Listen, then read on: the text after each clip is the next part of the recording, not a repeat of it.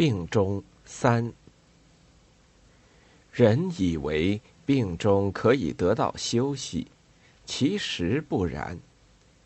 我在病中想得太多，什么问题都想到了，而且常常纠缠在一两个问题上摆脱不开，似乎非弄得穷根究底不可。其实凭自己的胡思乱想，什么也解决不了。例如生与死的问题，我就想的最多。我非常想知道，留给我的还有多少时间，我应当怎样安排他们。而仰卧在病床上动弹不得，眼看时光飞逝，我连一分一秒都抓不住。我越想越急。于是，索性把心一横，想到，只要心不死，我总会留下些什么。又想，只要有信心，我还能活下去。甚至在我给钉上牵引架的初期，我也曾想起许多过去的事情。我忘记不了那些可怕的日子。就在同样的地方、同样的季节，发生过完全不同的事。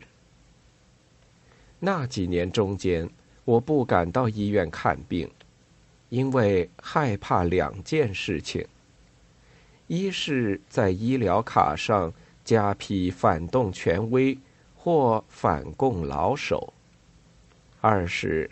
到医院群众专政登记处去登记，表示认罪。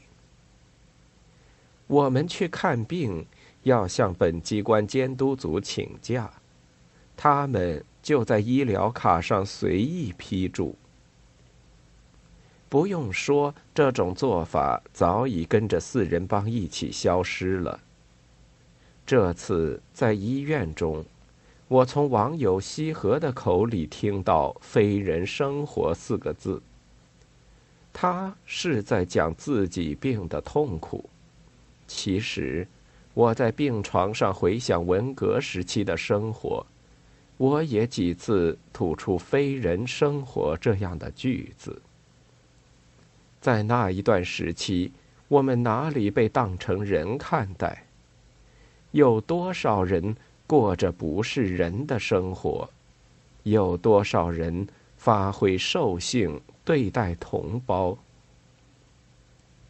我激动起来，满头冒汗，浑身发颤。那种非人生活是从哪里来的？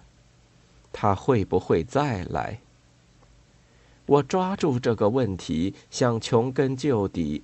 一连想了好几个晚上，结果招来了一次接一次的人与猛兽斗争的噩梦。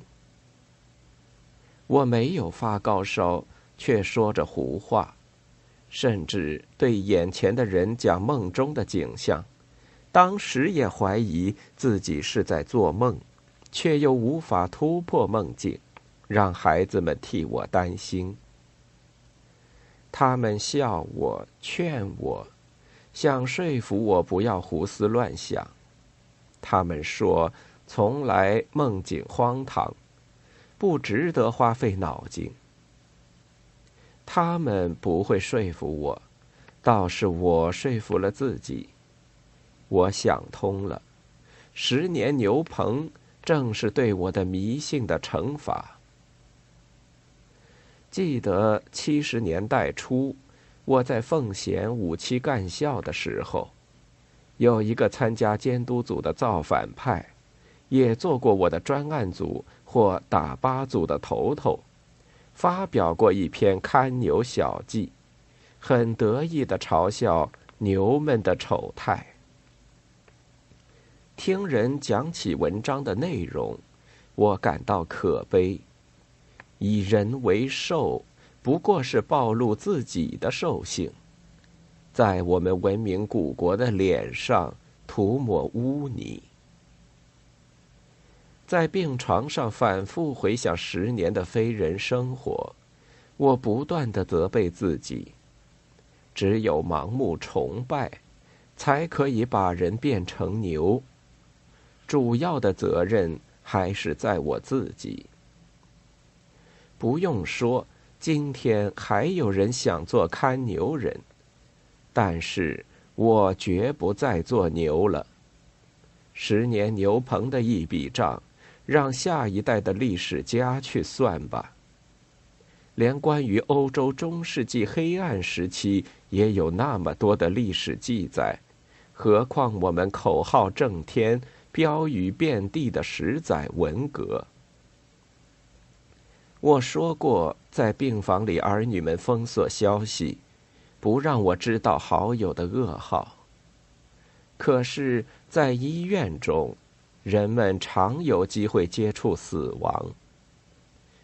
我入院后四十天光景，著名导演吴永刚也摔伤住院了。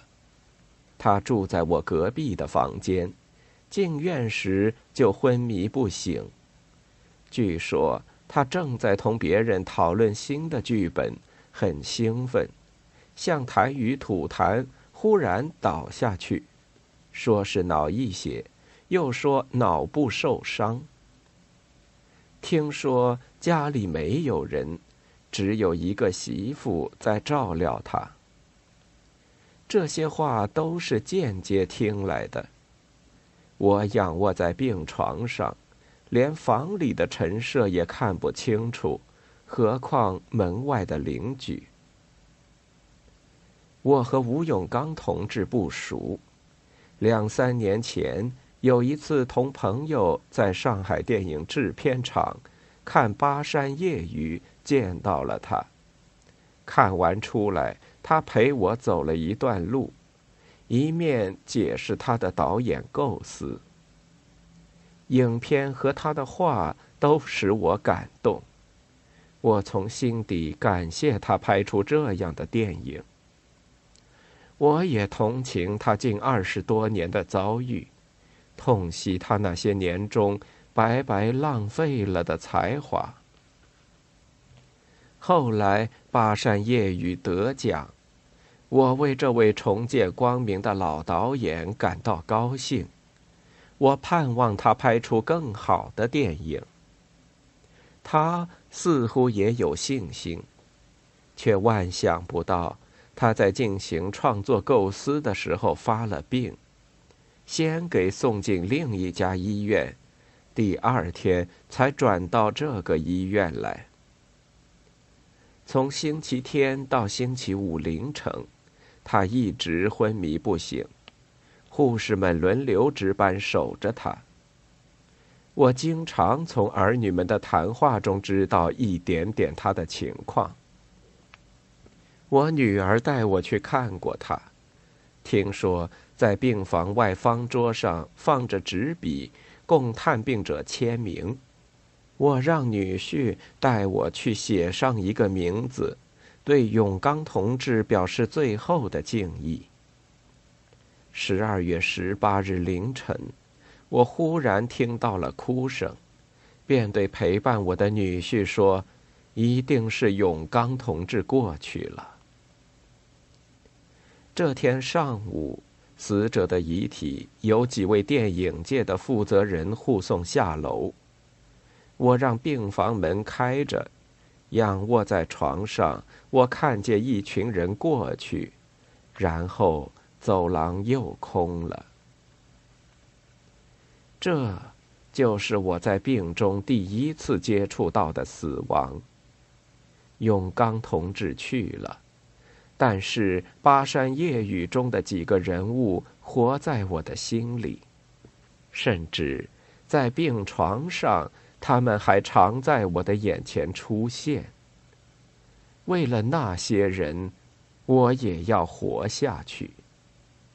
八月三日。